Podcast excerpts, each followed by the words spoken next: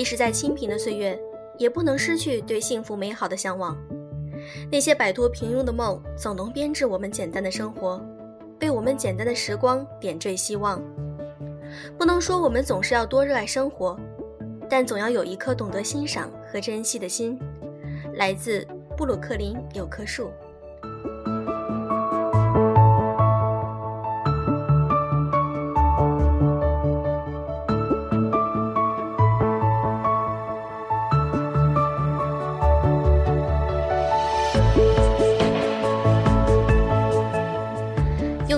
用声音触碰心灵，各位好，欢迎大家收听优质女子必修课，我是小飞鱼。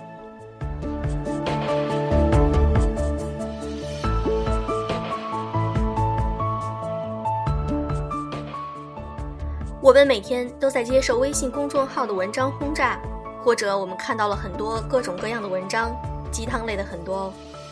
我们点赞、转发，甚至保存。然后呢，我们为了什么学习？我们发现自己有好多东西要学，但是哪些对我们是有价值的呢？哪些投资回报率不高呢？我们选择的标准是什么呢？我们好像懂得了很多东西，但是别人一问，我们自己却讲不出来。我们的职场核心竞争力真的有吗？我们怎样建立起他们来呢？身处的行业或者是公司，即使最大，也随时可能会倒闭。如果组织靠不住，你是否具备了不依赖的能力呢？今天想和大家分享的这篇文章就提供给我们一个思路。今天和大家分享的这篇文章是：别学东学西了，先建立自己的知识体系吧。来自于小王同学。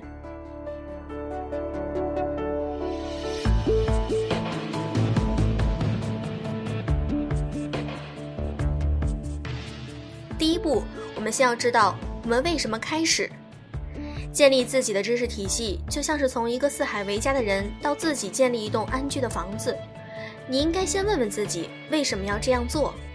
构建自己的核心价值吗？这句话在职业规划中老生常谈了，你有吗？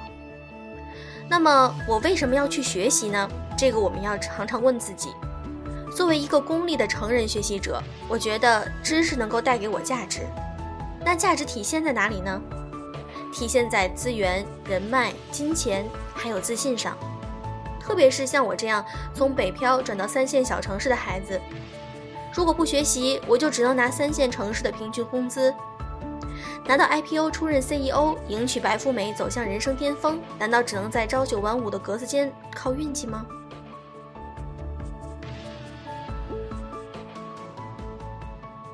接下来我就该思考，我该怎么学习呢？那在工作中学习，工作中积累处理工作任务、与人沟通，也可以学习同事之间的优秀的一些做事的技巧和方式。我对办公室政治的敏感度比较低，这样就可以专注于工作的处理，避免人时间的消耗。那在工作外的学习，我们可以考虑利用早上和晚上的时间来学习，这个时间段没有过多的干扰，大块的时间可以用来专注做一件事。其他零碎的时间可以用作适合零碎看的内容，比如说像英语呀、新闻等等。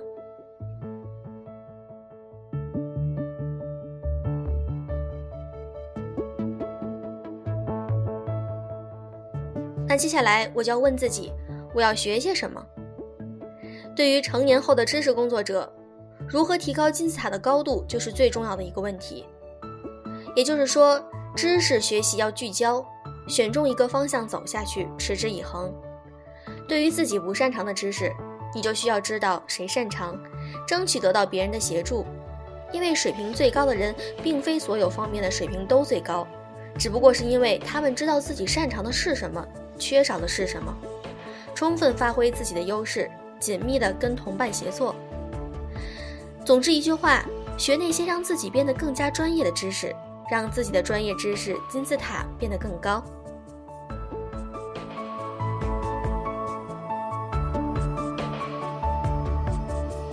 我们知道了自己要学什么，那下面第二步呢，就是知识的获取。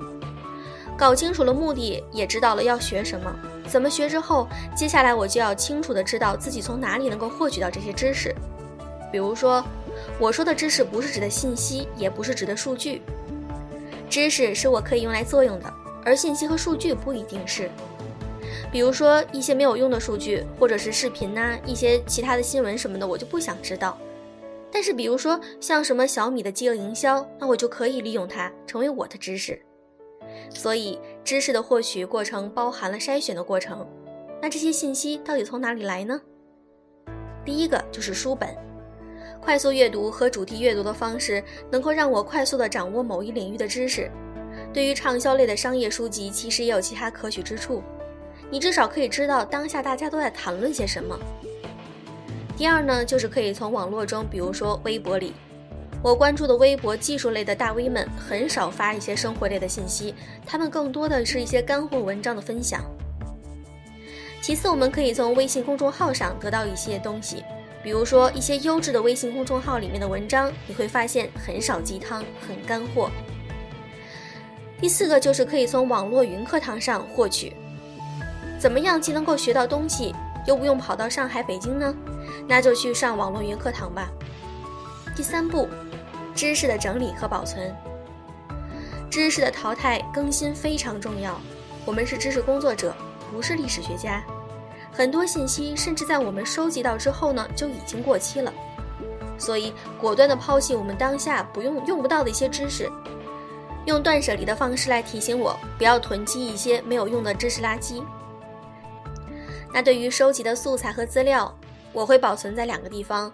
比如说，第一个呢，当然就是电脑里，可以通过 SVN 或者是 VPN，让我在家中的电脑和公司的电脑里的文件能够保持同步更新，避免了来回拷贝的麻烦。第二个呢，就是可以设置一个网络笔记，通过印象笔记呀，我可以把我随时随地采集到的一些信息，比如说照片、想法等，通过手机保存。同时，这些资料可以同步到我的 PC 端去。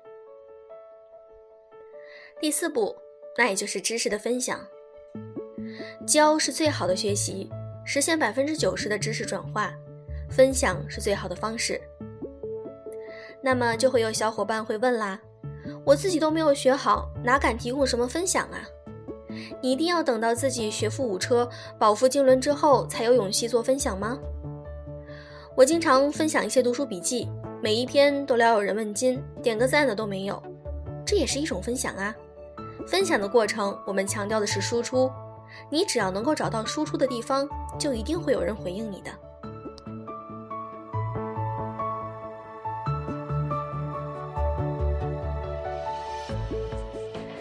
第五步，知识的利用，任何知识如果对你无用，就是浪费时间。通过收集、整理和分享之后，你已经将隐性的知识转化为显性的知识了。不光你的大脑里有，你还可以分享出来。工作当中不正是需要有你这样的伙伴吗？我也经常把学到的工作技能用到工作中。比如说，有一天早上看到的《视觉化你的会议》这本书，我发现其实如果大家一起用画笔，用这种便签的方式讨论，效果应该会不错。于是下午的会议，我们就尝试了一把，学到了就要用，不然学它有什么用呢？在工作中，利用你所学到的东西，既能让验证所学，还能提高工作效率，何乐而不为呢？哦，对了，不要忘了，我们成人学的最终目的是为了工作嘛。第六步，创新，臣妾做不到啊。其实，创新并没有我们想象的那么难，但也没有我们想象的那么容易。你看一堆创新的书籍，是不是没有办法实现真正的创新呢？就像你看完一个外科手术的教学视频，但是你还是不会动手术是一样的。当我们构建出了属于我们自己的知识体系，创新就是在这个知识体系的各个模块前的跨界组合。我们的创新源于我们已知的世界。你的知识体系越强壮、越丰满、越经常更新，创新就会是一件小事。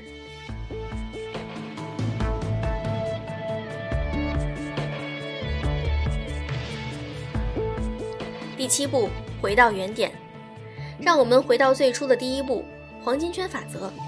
通过这前面的六个步骤，我想你可能已经在自己正在学的或者是想要学的知识进行定位了。那我们来看一下，建立个人的知识体系，对在学习和要学习的进行处理，就像是一栋大厦的这个建设一样，要先有骨架，然后才能够有大厦。那我们要问，为什么这个阶段，我着重的是锻炼提问能力和逻辑思维能力？在获取阶段呢，我要练习快速的阅读和主题阅读，学习大 V 们的读书方法。在整理阶段，我要学习时间管理、精力管理、断舍离，如何画思维构造图，如何做笔记记录。在分享阶段，学习如何写出吸引人的文案，如何做好 PPT 来展示，如何通过学习和一些 NLP 的分享，能够使它更加有活力。利用阶段，主要是在项目管理中实践，并学习结构思考的能力，在汇报沟通中提高效率。创新阶段，学习如果是一个个人的品牌，那么学习想到一个点子之后，如何快速的成型，如何去试错，这些点子又如何能够应用在你的工作中？其实，工作就是一种创业。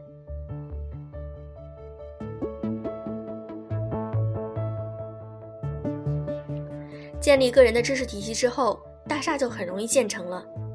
那么，通过以上的步骤。目前我初步建立了自己的知识体系，这个体系能够保证我在工作的时候该使用什么样的技能，该怎么提高，也保证了我实现两小时高铁生活圈的时候，我可以自带系统，随时和大城市的人群网络进行链接，随处插拔。而在这些与工作与生活的链接中，我又在不断的更新我的 U 盘系统，保证自己不被淘汰。所以总结来说，互联网的思维不是工具。它是世界观。大家分享完这篇文章之后，你可以尝试着构建自己的知识体系。愿每一个人都可以像一个 U 盘一样，自带系统，随处插拔。愿每一个人都可以和别人不一样。今天的节目就是这样。如果你想看更多的原创文章和听有声读物，可以添加我们的微信公众号“优质女士必修课”。祝各位晚安。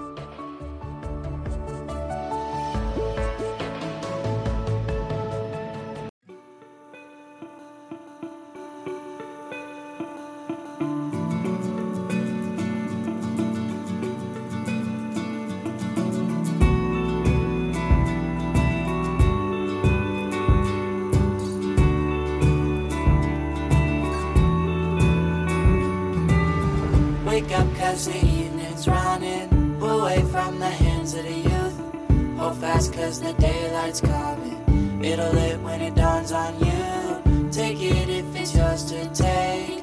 Go sleep in the bed that you made. I know it's never been easy to say what you never could say. watching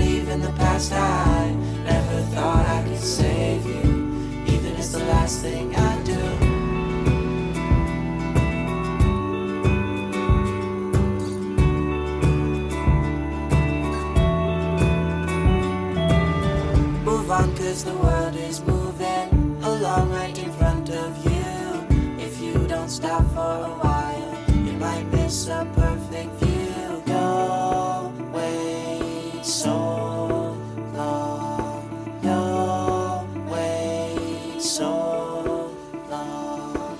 I've been counting all the passing days. You keep hiding in the back room, sticking around to find you, covered in blue. Hey, been watching as you walk away from all you leave in the past. I